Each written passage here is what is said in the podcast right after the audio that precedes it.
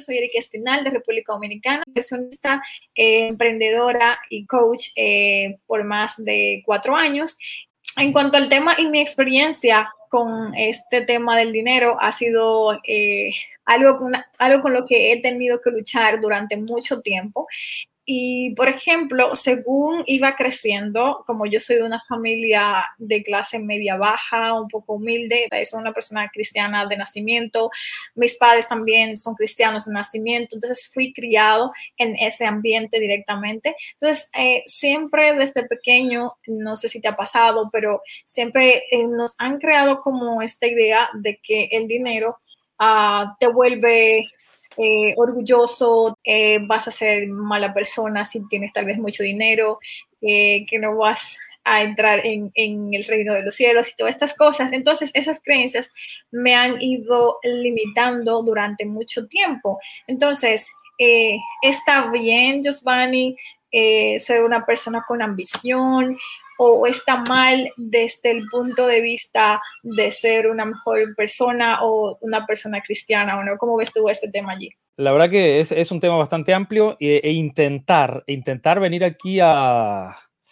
como a resolverlo eh, quizás sería demasiado pretencioso eh, porque básicamente eh, el tema del dinero es un tema que ha dividido a la gente siempre, siempre políticamente, religiosamente, en todo sentido, el tema de dinero es un tema muy complejo.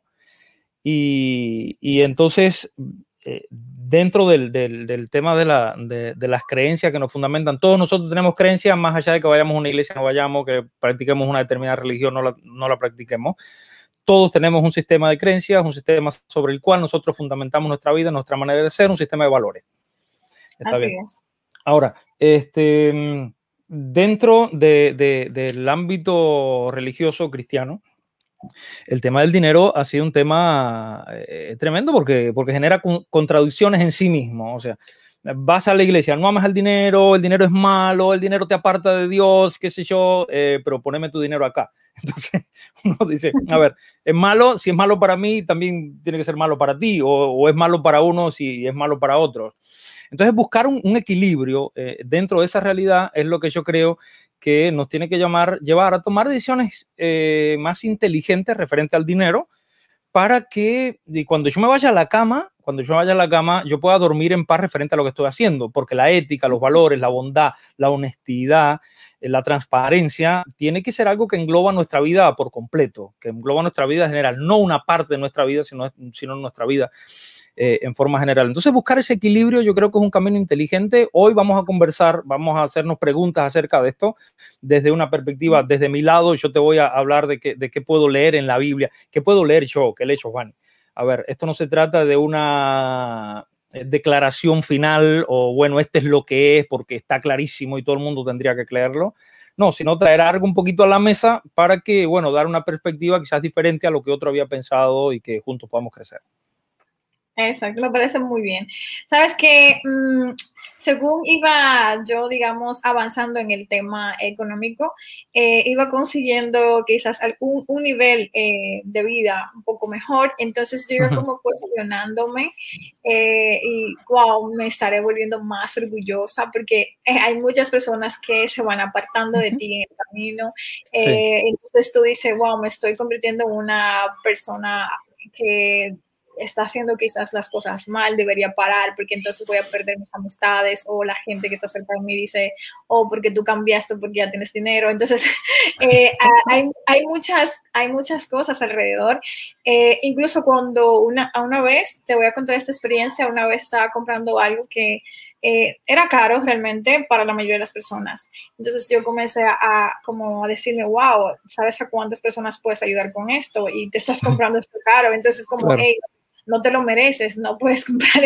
Entonces, es veces son muchas cosas que te vienen a la cabeza y todo, y todo por eso, porque dices, eh, si vas haciéndote más rico, pues vas a ser peor persona. Sin embargo, yo he visto y he conocido muchas personas que están muy bien posicionadas económicamente y no dejan de ser personas humildes, no dejan de ser personas que incluso la mayoría tiene fundaciones y ayudan muchísimo a la gente. Entonces vemos como, hey, te choca con la creencia de que la gente que tiene dinero son, hablan solo de cosas que van a gastar y lujos y todo eso.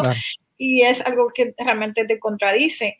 Eh, nosotros, somos, nosotros somos enamorados de los estereotipos y queremos buscar una justificación a todos los comportamientos. Entonces, cuando una persona, según nosotros, está actuando mal, nosotros tratamos de encontrar una razón para explicar por qué está actuando mal, según mi punto de vista. Entonces, es muy fácil que si, si, si esa persona, la justificación yo lo encuentro es, ah, porque tiene dinero, debe ser por eso. Debe ser por eso. Nota que, por ejemplo, hay una ocasión en que una mujer está muy agradecida de Jesús, de Jesús, y, viene a hacer oh, un, gasto profundamente grande. Era un, era un perfume este, de, nardo que estaba en un frasco de alabastro, o sea, era una combinación perfecta de algo sumamente valioso.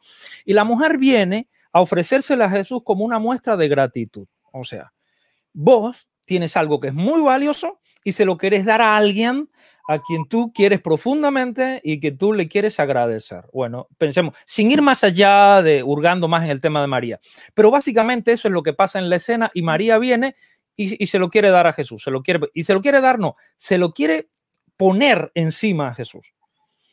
Entonces, hay, hay un, en el pensamiento de Judas, a nadie le gusta Judas, pero mira el pensamiento de Judas. El pensamiento de Judas es el mismo que tú me dijiste hace un ratito. A ver, y pensó, ¿a cuántos pobres le pudiésemos haber alimentado con esto? La respuesta de Jesús, porque tú analizas y, lo que está diciendo Judas es, hasta inteligente y sensato y, cristiano y humano. Eh, a ver, en lugar de malgastar esto, lo vendemos, agarramos la plata y le damos de comer a un montón de gente pobre. La respuesta de Jesús es rara porque Jesús le dijo, este, miren, ¿saben qué? A los pobres siempre los van a tener con ustedes.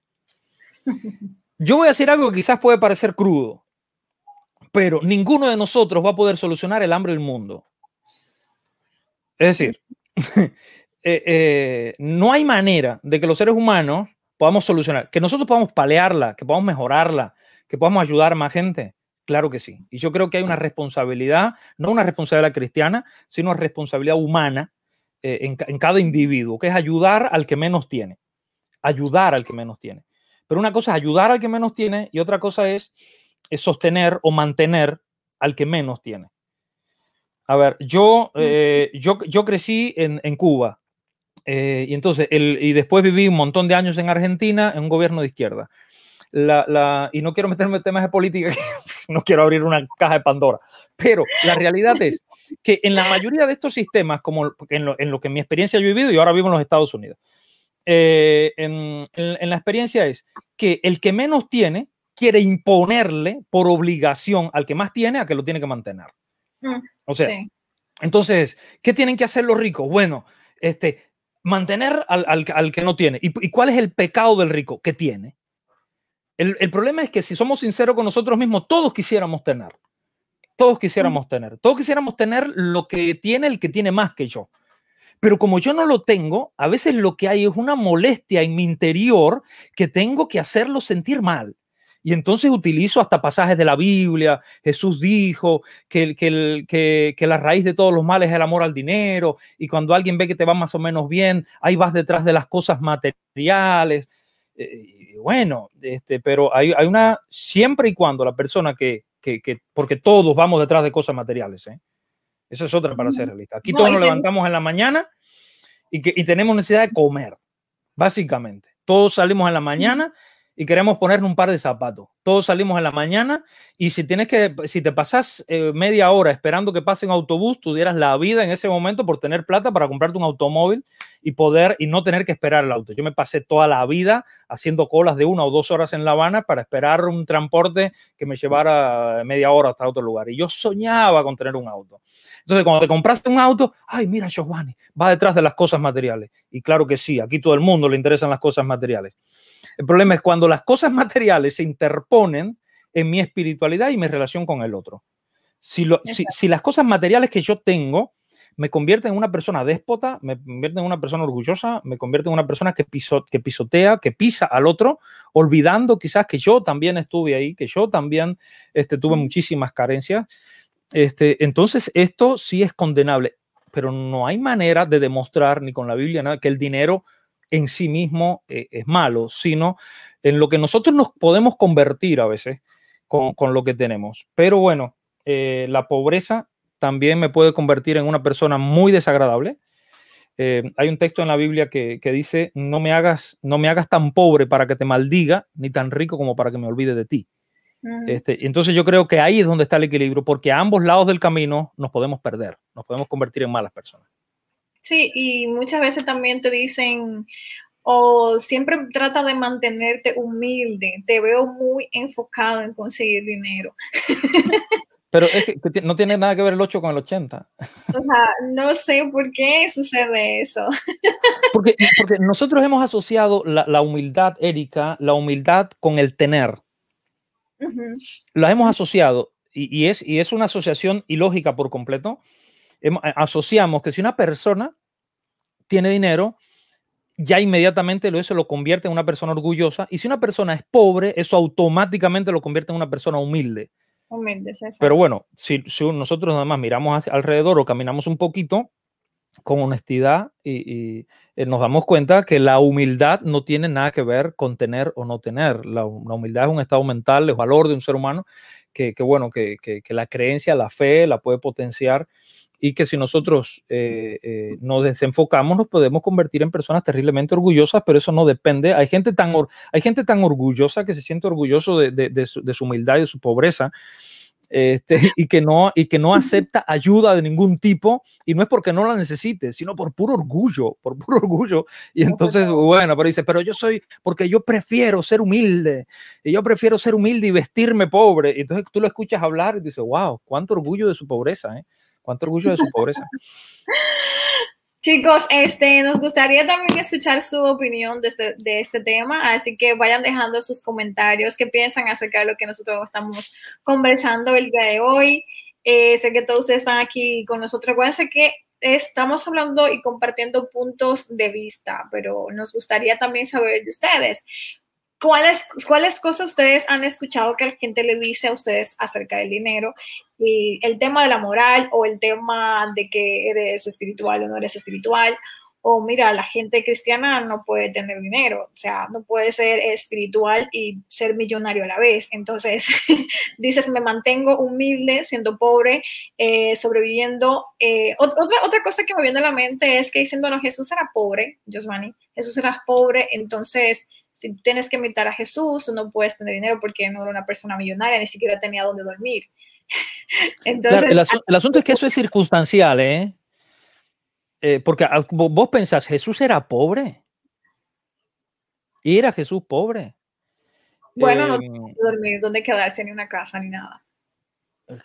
Bueno, caramba, pero es que Jesús se presenta en la Biblia como el creador del cielo y de la tierra. Era pobre. Eh, que, que, que, en las circunstancias que viene, a ver, hay, hay, una, hay, una, hay una cuestión detrás de esto que no se puede pasar por alto. Una, eh, en el Antiguo Testamento, eh, la historia de los patriarcas están, sembrada, está sembrada en, en, en, una, en una época, en un, contexto en que, en que la, la fortaleza de los dioses se mostraba a través de lo que tenían las personas que creían en esos dioses. Es decir, el dios era tan poderoso como eh, era capaz de bendecir a aquellas personas que creían en ese dios. Así se mostraba. Era la manera de decirle a los demás, este es el dios en el que yo creo. Este es el dios en el que yo creo. Por ejemplo, cuando uno ve el pueblo, los hebreos eran esclavos en Egipto. Decir que, que, que, que el dios de los hebreos era un dios todopoderoso era casi una vergüenza. Porque como un dios que mantiene a su pueblo en la esclavitud o que no los puede sacar de ahí puede ser un Dios todopoderoso. El Dios todopoderoso era el Dios de los egipcios, el Dios que de los egipcios que eran los dueños del, del mundo y que, bueno, se manifestaba, por ejemplo, en el Nilo. El río Nilo era el alimento de, de, del Dios de los egipcios para su nación y la convertía en la nación más poderosa del mundo. Por eso la figura que Dios le da a Moisés cuando va a sacar a su pueblo le dice, ¿saben qué? Yo los voy a llevar a ustedes a una tierra en la que fluye leche y miel. O sea, ¿ustedes creen que el Dios de los egipcios es un Dios todopoderoso por gracias al Nilo que los alimenta con agua, con peces, con productos, etcétera, que riega sus campos? ¿Ustedes piensan que eso lo hace un Dios poderoso? No, no, no, no. El lugar al que yo los voy a llevar, mi río es de leche y de miel. O sea, le está diciendo, yo les voy a mostrar al mundo la grandeza del Dios que ustedes tienen a través de lo que ustedes van a tener. Por eso era muy importante para la nación hebrea este, que sus ciudades fueran poderosas, que sus cosechas fueran grandes, que eso los hizo grandes. Nota, por ejemplo, cuando uno lee la historia de Job, de Job el patriarca, que lo pierde todo y que nos dice, bueno, pero Dios bendijo a Job, como dice, bueno, le dio siete veces más de lo que tenía antes. Entonces, ese era un hombre bendecido por Dios. Cuando, pero, esto se convierte en algo desproporcionado porque ya para los días de Jesús un pobre era un maldito y un rico era un bendecido. Entonces se, ha se había distorsionado tanto el concepto que Jesús viene a poner equilibrio. Jesús viene a poner equilibrio en, la mayoría de los conceptos de fe de la gente este, y, el, y el concepto financiero también necesitaba equilibrio y Jesús necesita ponerle equilibrio. Por eso en un momento hay alguien que, que, está enfermo, así en pobreza extrema, y le dicen a los discípulos, a ver, Señor, decino, este, ¿quién pecó, él o sus padres? Y Jesús los mira y le dice, nadie. O sea, esto no tiene que ver con una herencia de maldición. Eh, bueno, pero si es que si está tan pobre, seguro que es un maldito por Dios. Y Jesús le dice, pero mírenme a mí, el Hijo del Hombre no tiene ni dónde recostar su cabeza y yo soy el Mesías. Así que Jesús está haciendo una corrección del concepto, una corrección del concepto que se había desbalanceado bastante en el tiempo, porque hasta ese entonces tener era bendición, no tener era una maldición. Y Jesús demuestra que se puede vivir con mucho o con poco, pero eso no tiene que ver con maldición o con bendición de Dios.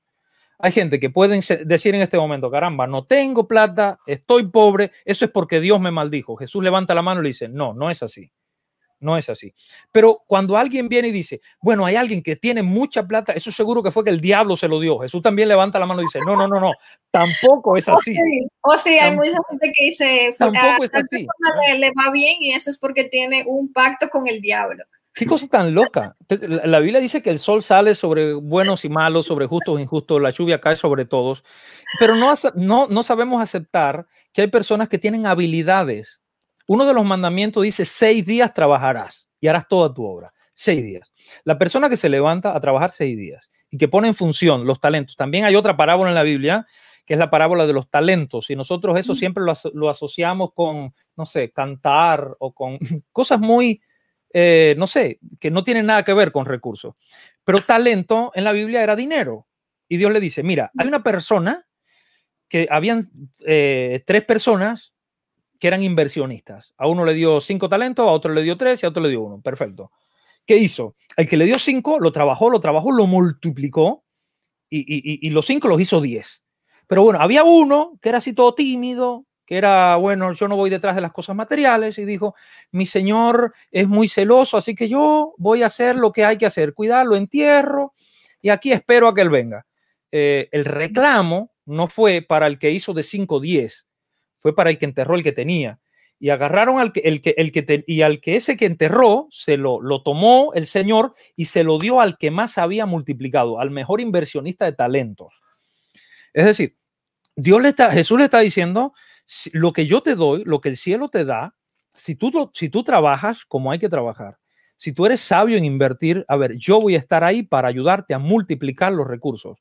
Porque una persona con muchos recursos puede llegar a ser una persona de mayor influencia y bendición para los que tiene cerca. A ver, si yo soy una persona sin recursos, yo tengo una influencia más limitada y yo puedo ayudar quizás a dos personas o a diez. Pero si soy una persona con muchos recursos, esos diez los puedo multiplicar por mil. este, y bueno, y voy a utilizarlo, pero no, eso no, no, me, no me quiere hacer convertir en una mala ni buena persona. Y bueno, y esa parábola está en la Biblia. Yo le diría la parábola del buen inversionista. Eh, vale, vale por ahí, Erika. Muy bien, tengo aquí a Isabel, que es mi madre. Qué bueno verte conectada, mami, aquí. Ah, dice, alguno de los mitos que haya escuchado es que los ricos no entrarán al reino de los Claro, claro. Claro. Es que, es que eh, parece que eso es lo que dice, pero es que no lo dice. La Biblia dice es que, que, es difícil. O sea, es más difícil que entre un rico al reino de los cielos que un camello por el ojo de una aguja. Em, claro que sí. Si nos vamos a los días de Jesús, notemos, no, vamos a notar que hay una arrogancia religiosa en la riqueza, por lo que hablábamos antes. Una persona que tiene recursos sentía que Dios le favorecía de manera extra y amplia y abundante. Entonces sentía como que, bueno, yo soy dueño del cielo, ¿viste?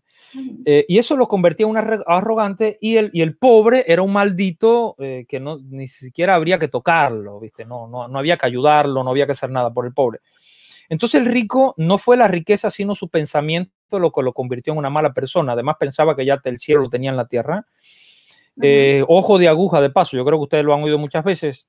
La mayoría coincide de los autores bíblicos que era una puerta pequeña de entrada a la, ciudad, no era la, aguja por la que nosotros cosemos la ropa, sino una puertita pequeña que se habilitaba para que hubiese movimiento en el día de reposo, pero que los comerciantes quedaran afuera con sus mercaderías y, no, y no, podían pasar. Entonces, este, Jesús le dice, a ver, un camello por el ojo de una aguja pasa, pero pasa el camello justo sin su carga. Esa es la realidad. La, la puerta eh, cabía ese camello, pero no cabía la carga del camello. Entonces el problema de las riquezas es que si nosotros nos abrazamos a las riquezas este, y, le ponemos, y la ponemos en primer lugar para nuestra vida, Jesús dice, wow, eso es difícil.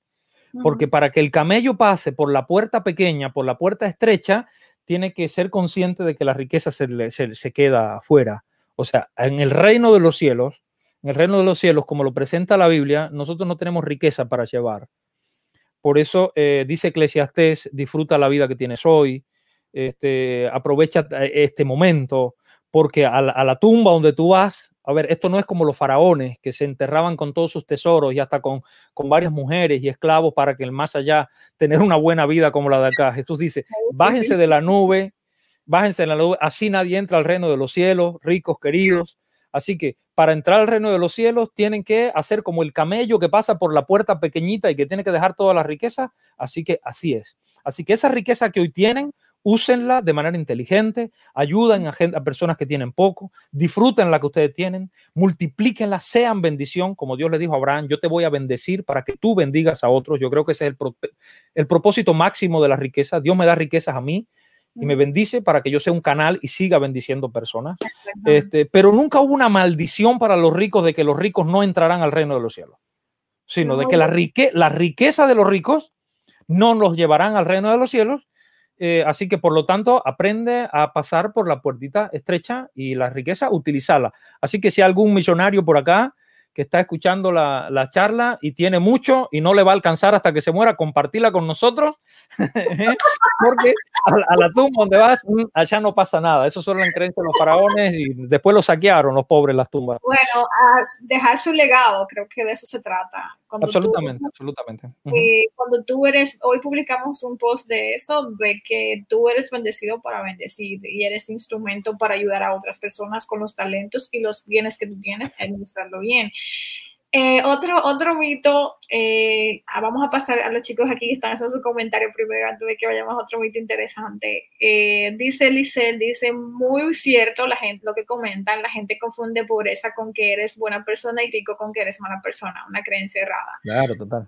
Ah, aquí vemos también a Félix que dice, el problema no es la riqueza, el problema es en lo que algunas personas se convierten al tener riqueza. Claro a, ver, permíteme decir esto. Fíjate que a veces no es lo que la persona se convierte, es que a veces la riqueza revelan lo que la persona realmente es. Exacto. Porque es más fácil.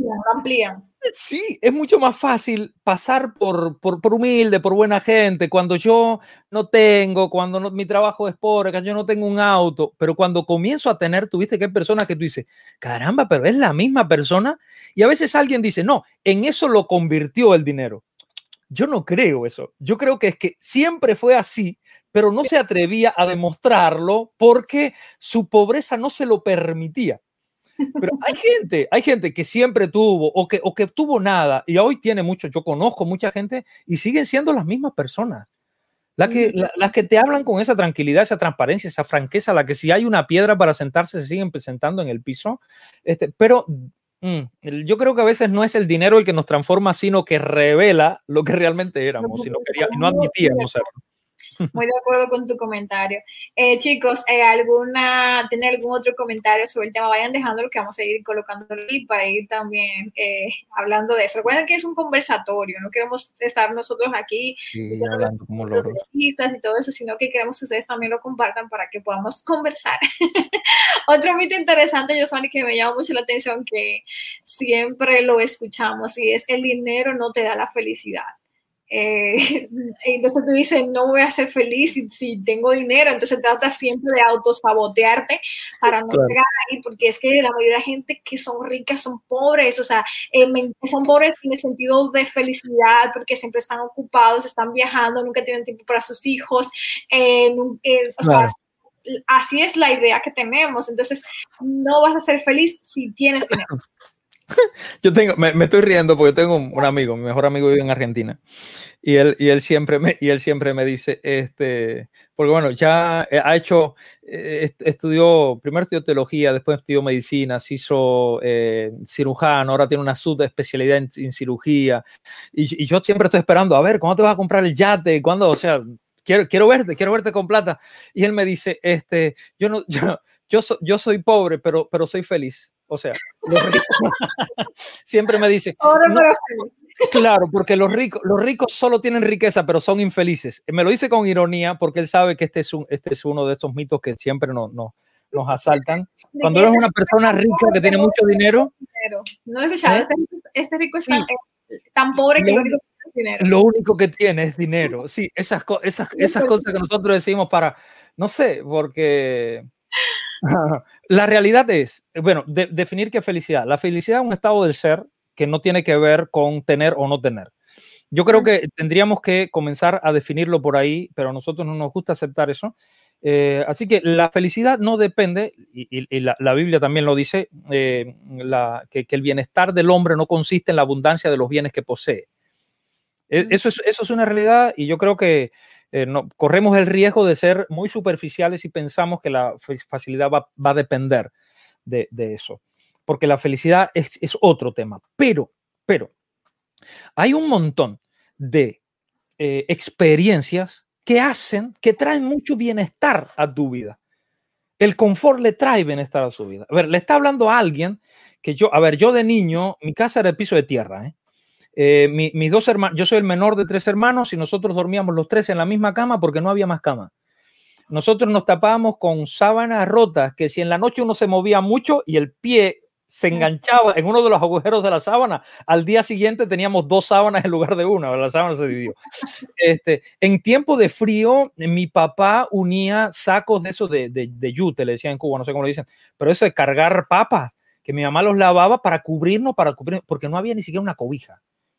O sea, extremadamente pobre, de no voy a la escuela porque no tengo zapatos, eh, porque daba una vergüenza terrible porque yo no, no, me atrevía a ir a la escuela descalzo porque era el colmo de la vergüenza. Entonces, yo viví eh, una niñez bastante vergonzosa en temas de pobreza, no pobreza, de miseria, de miseria. Entonces, es cierto que, el, dinero no trae la felicidad, pero eh, nos hubiese alegrado mucho nuestra niñez, nuestra niñez, un poquito de plata en la casa. Que cuando llegaba la Navidad nosotros tuviésemos un regalito. Y estoy hablando de lo básico, no estoy hablando de, de, de, tirar, como dice Argentina, tirar manteca al techo. ¿eh? Estoy hablando de, lo básico, de que, de que mis padres pudieran comprarme zapatos. De que, de que, de que yo recuerdo yo de niño mirar a mi mamá y llorar por hambre. O sea, quiero comer y mi mamá ponerse a llorar conmigo porque no tenía nada que darme para comer. O sea, entonces cuando alguien viene y me dice, no, pero el dinero no trae la felicidad. O sea, la miseria tampoco, ¿eh? O sea, si es verdad que el dinero no trae la felicidad, la miseria tampoco trae la felicidad. Porque yo no soy rico ni nada de eso. Gracias a Dios ya no vivo en la miseria que vivía antes. Pero si tengo que elegir, no, no, no, no, no. Eh, es una ofensa que alguien me diga, no, el dinero no nos hace feliz. ¿Y la miseria?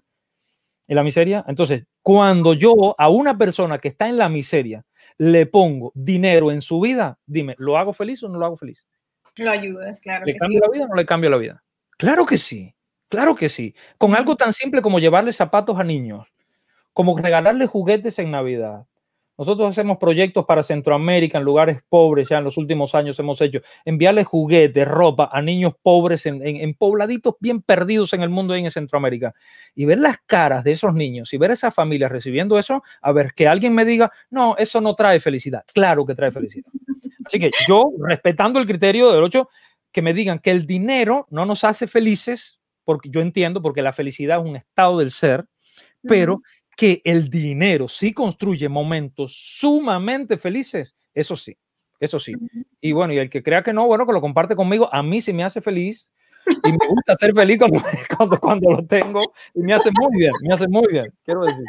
No, y aparte que imagínate que, que, tienes un familiar que está muy enfermo y tú no tienes dinero para ayudarlo, ¿cómo te hace sentir eso? O, también a alguien que tú quieres ayudar a una fundación que ayudar a niños, quieres hacer tantas cosas buenas, porque eso es lo que tú tienes en tu corazón. Cuando tú recibes dinero, eso es lo que va a pasar, va a ampliar lo que tú eres. Eh, y lo vas a poder hacer mejor, vas a poder hacer del mundo un, mejor lugar mientras estemos aquí, ¿no? Ah, otro, otro dicho muy famoso que me da mucha risa es, eh, mejor pobre y honrado que rico y malvado. bueno, es verdad, es verdad, pero qué lindo sería ser rico y, honra, rico y honrado que pobre y malvado. Yo preferiría ser rico y honrado que pobre y malvado, porque ¿saben qué? Sí se puede ser rico y honrado, ese es otro mito, que pensamos que todo el que tiene dinero es un desgraciado, ladrón, sinvergüenza, que le roba. No, no, no. ha hecho muchas cosas malas para llegar ahí, como no tiene ética, no tiene moral, o sea, ha tenido que pasarle por encima a alguien, ha tenido que hacer cosas ilegales, o sea, es, es como la, la, idea que tenemos.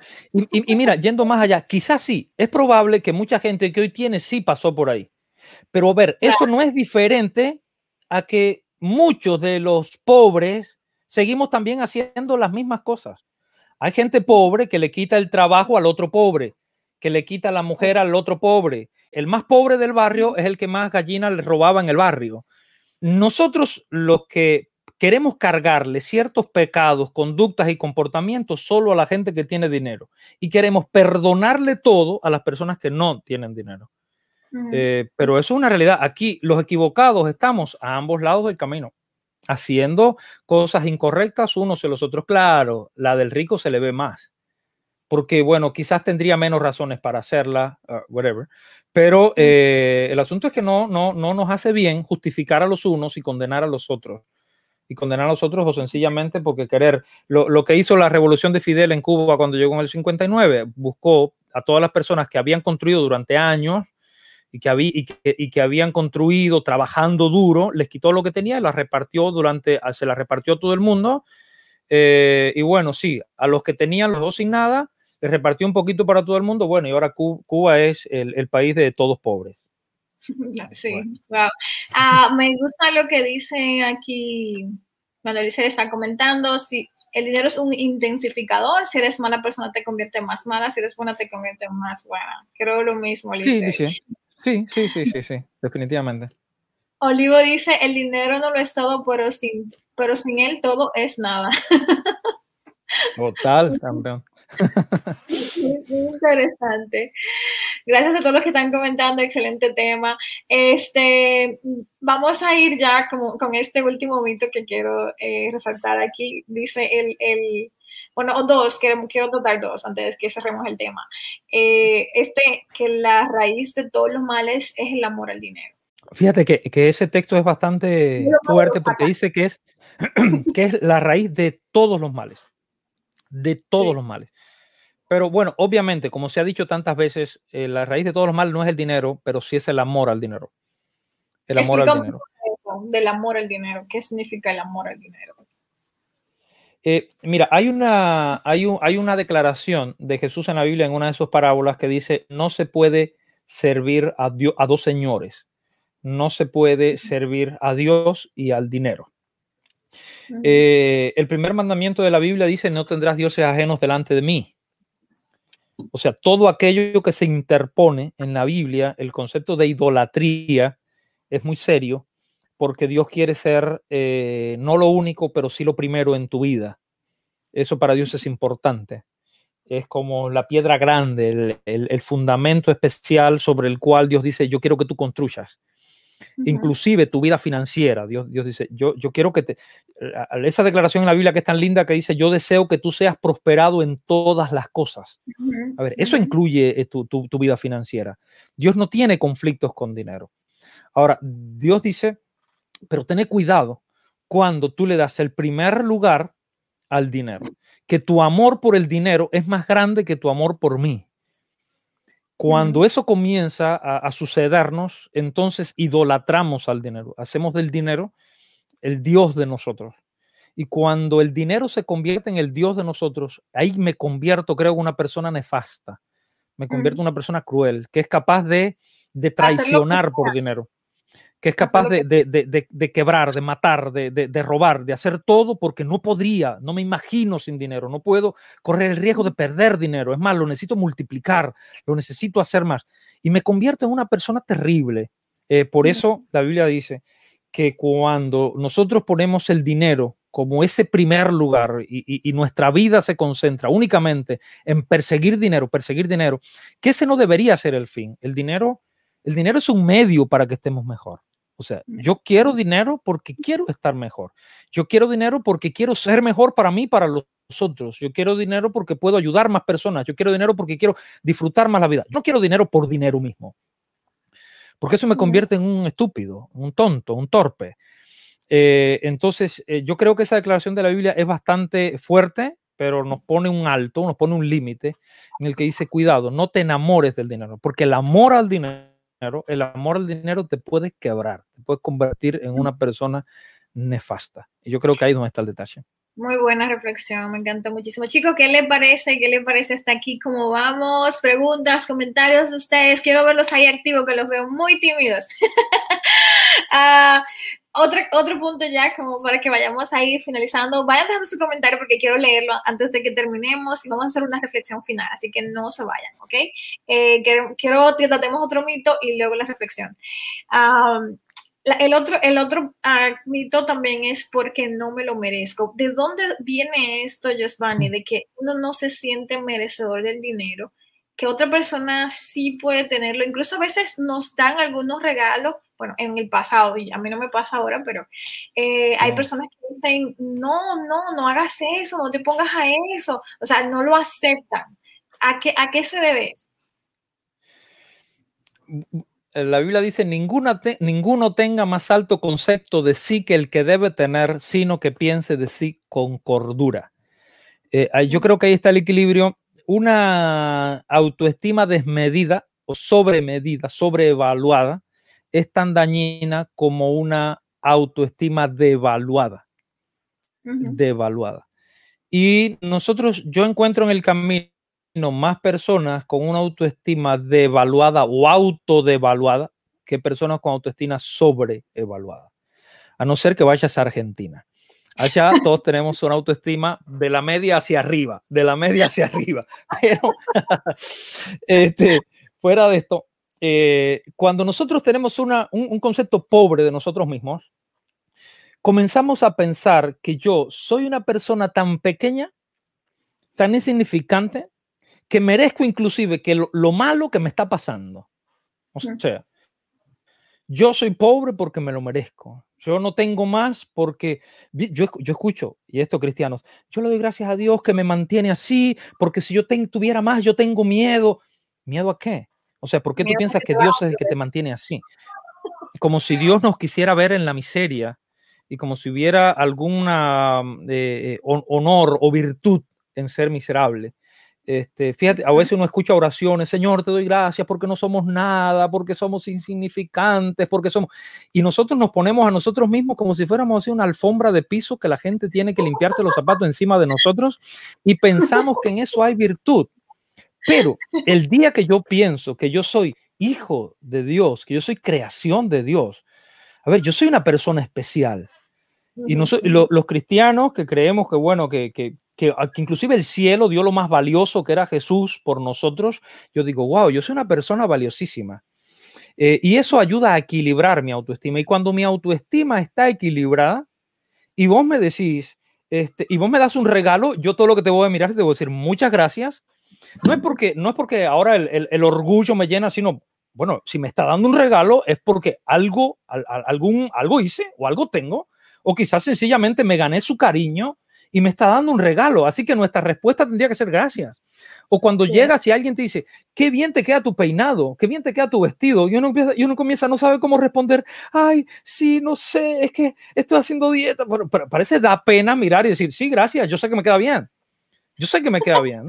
Eh, no sé si pasó, hay gente que va a comer al restaurante, eso dice Wayne Dyer en uno de sus libros, no recuerdo ahora el nombre, eh, pero a mí me encanta él hablando de autoestima. Él dice que nosotros cuando tenemos la autoestima desequilibrada, vamos a un restaurante y en, y en lugar de mirar el, el, menú, o sea, el nombre de los platos, miramos el precio. Y entonces busco el precio más barato, no porque no tenga dinero, sino porque pienso que no me merezco un plato caro. Este, pero con la persona que la persona que tiene, bueno, que tiene más o menos algo de dinero, y que tiene una autoestima equilibrada. Por eso, si yo no tengo dinero, no voy a comer al restaurante. Pero cuando yo voy, me quiero sentar y quiero comer lo que más me gusta, no lo que menos vale, porque para sufrir, ¿para qué me siento?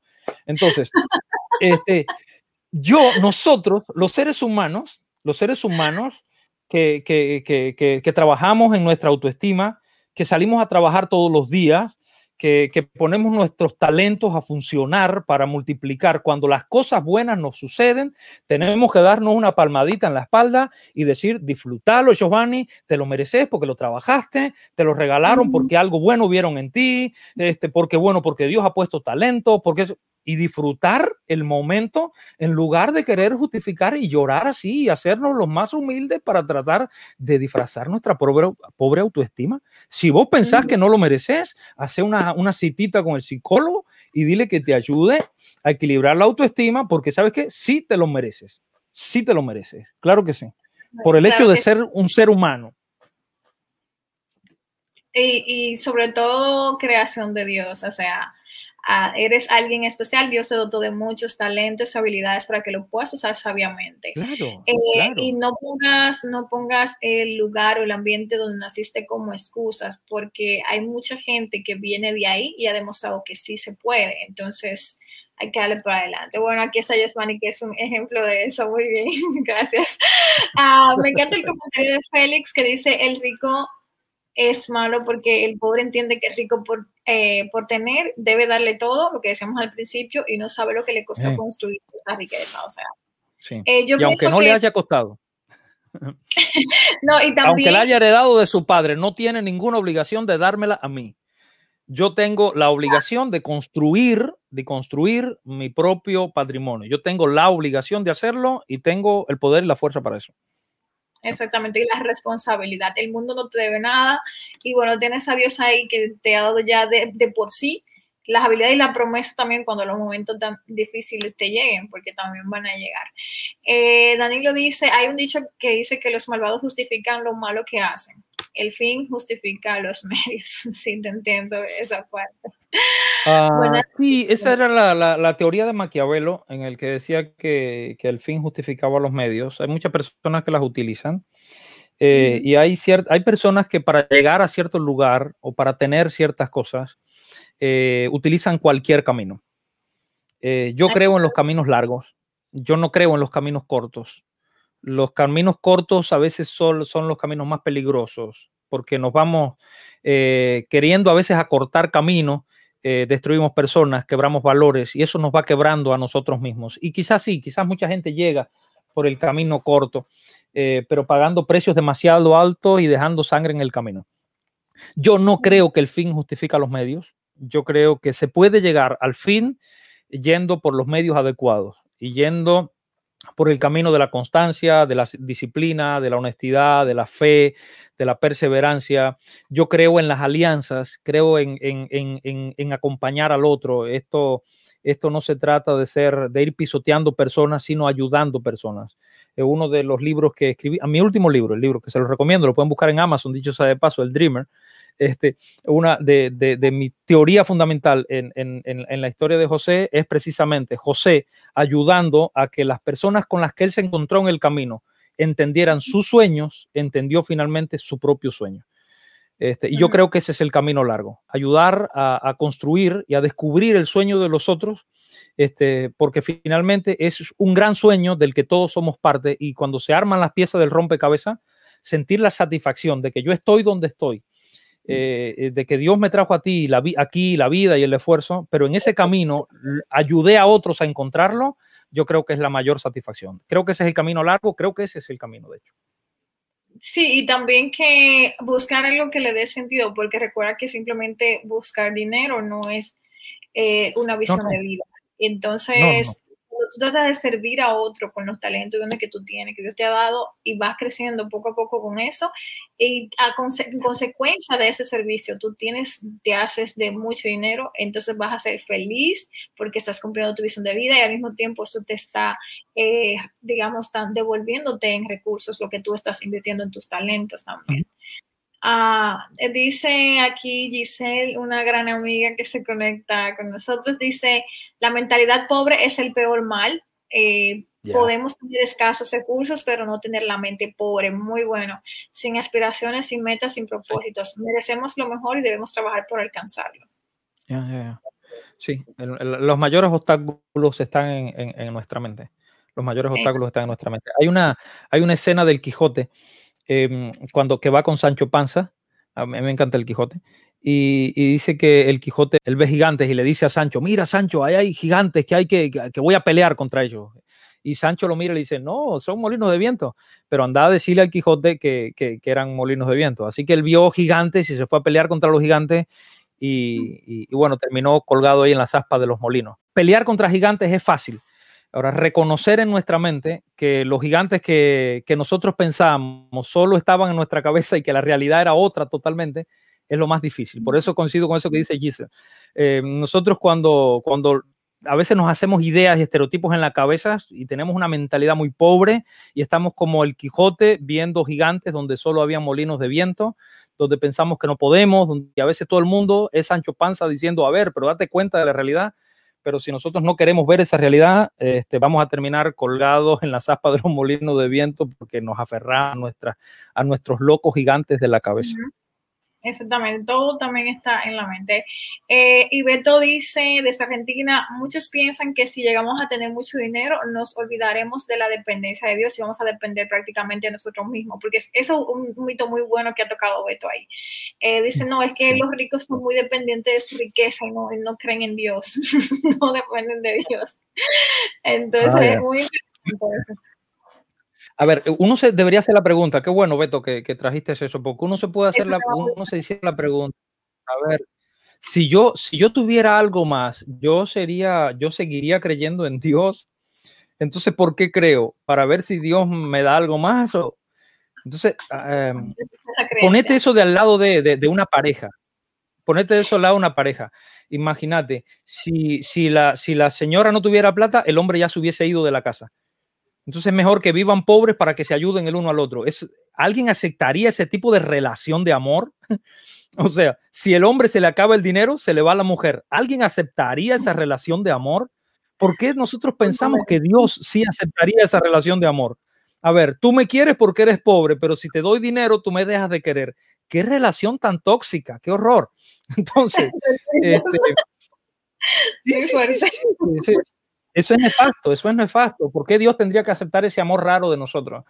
Eh, yo creo que Dios conoce y Dios nos conoce el corazón y Dios sabe en realidad este, por qué dependemos de Él, si es, por lo que, si es por lo que no tenemos o por lo que tenemos. En ese caso, yo creo que el que tiene y sigue creyendo en Dios tiene la situación mucho más resuelta, porque, porque por lo menos ya se demostró a sí mismo que no depende de Dios este, por su falta de riqueza, sino porque sencillamente quiere depender, quiere depender.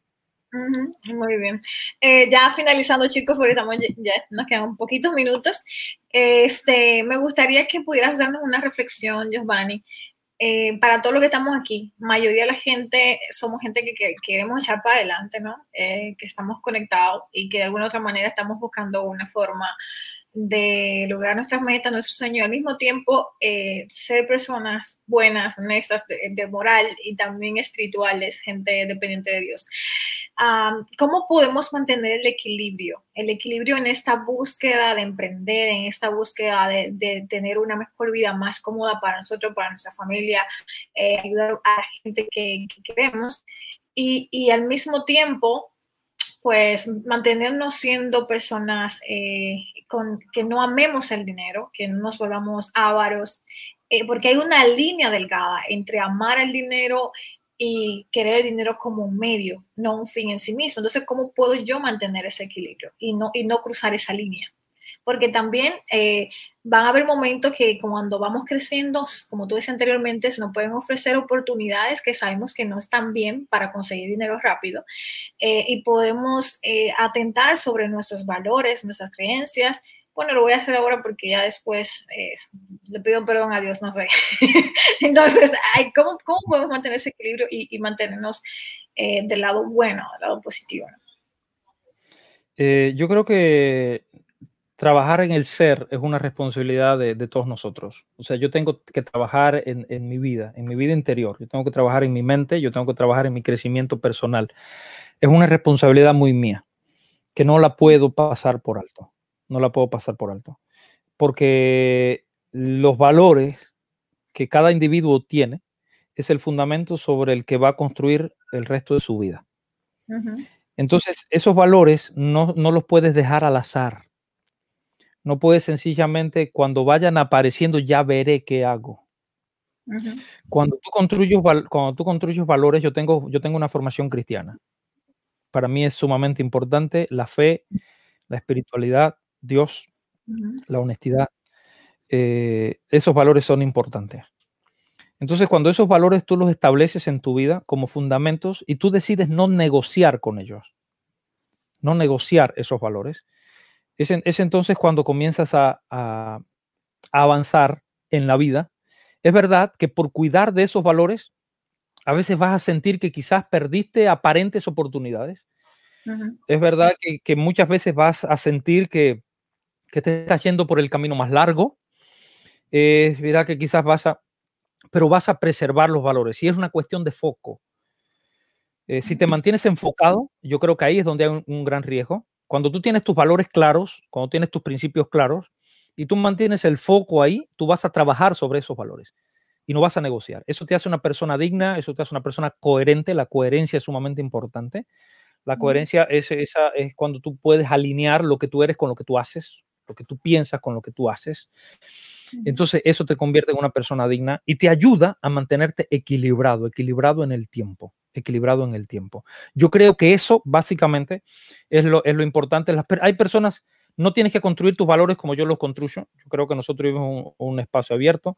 Este, yo, lo, yo lo hice a partir de, de, mi fe cristiana, pero tengo otros amigos que no son cristianos, que pueden ser este, budistas o, cristianos de, no de, de, mis propias creencias, inclusive ateos, este, pero que sí tienen valores que sí tienen valores este, sobre los cuales quieren construir su vida, su fe, su, su, su, su experiencia. Entonces, sobre esos valores que, tienen que, que son valores que nos vinculan a todos, que tienen que ver eso con el respeto, que tienen que ver con honestidad, que tienen que ver con paciencia, que tienen que ver con disciplina, que tienen que ver con entrega. Esto es lo que yo soy, esta es la, la, persona que yo quiero ser. Te miras en el futuro 20 años después y tú dices, yo quiero seguir teniendo estos valores, entonces vas a caminar en esa dirección y los vas a lograr. Es posible. Yo creo en, en que Dios juega un papel vital en ese proceso y en esa experiencia, lo jugó en mi vida. Eh, como les decía ahorita, yo soy hijo de, pobreza extrema, de miseria. Eh, en un momento determinado tomé la decisión de, salir de ahí, este, pero eso fue un proceso que llevó años. La vida ha cambiado de 0 a 200% de una manera dramática.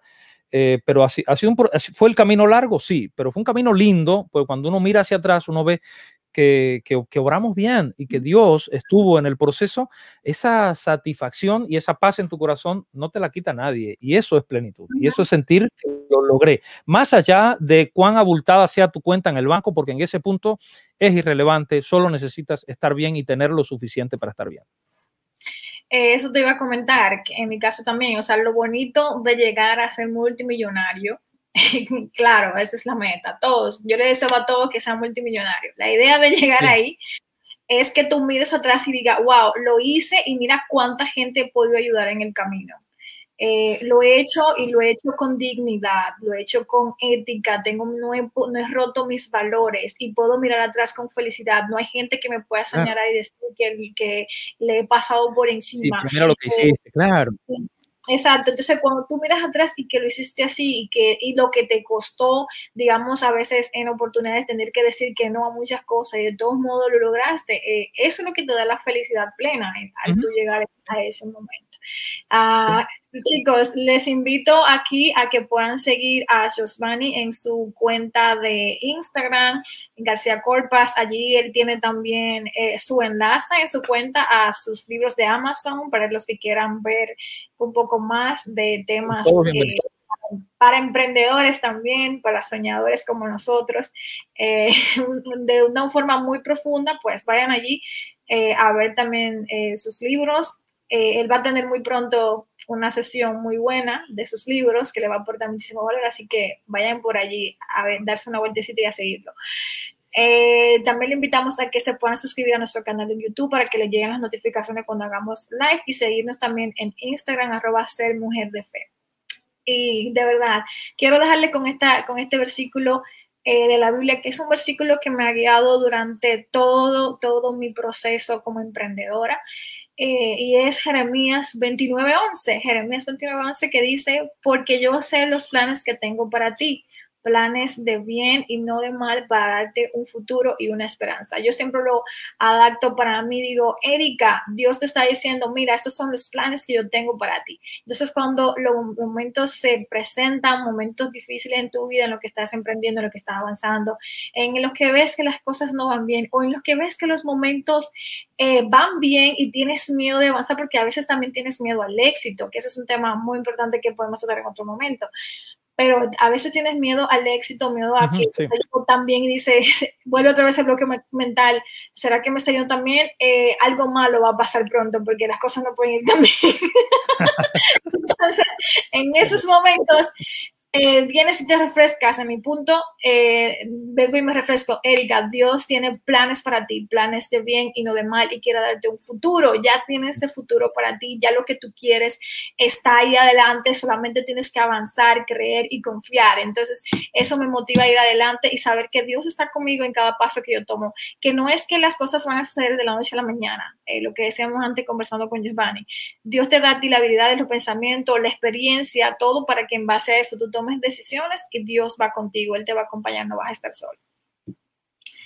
Entonces, chicos, eh, gracias por acompañarnos. Gracias, Giovanni, por estar con nosotros y darnos estas buenísimas reflexiones. Ya saben, chicos, eh, a compartir. Dejamos el, en el link del curso bíblico aquí en la descripción para la gente que quiera tomarlo eh, y unirse totalmente gratis. activen las notificaciones en YouTube y síganos. Un abrazo y nos vemos en la próxima.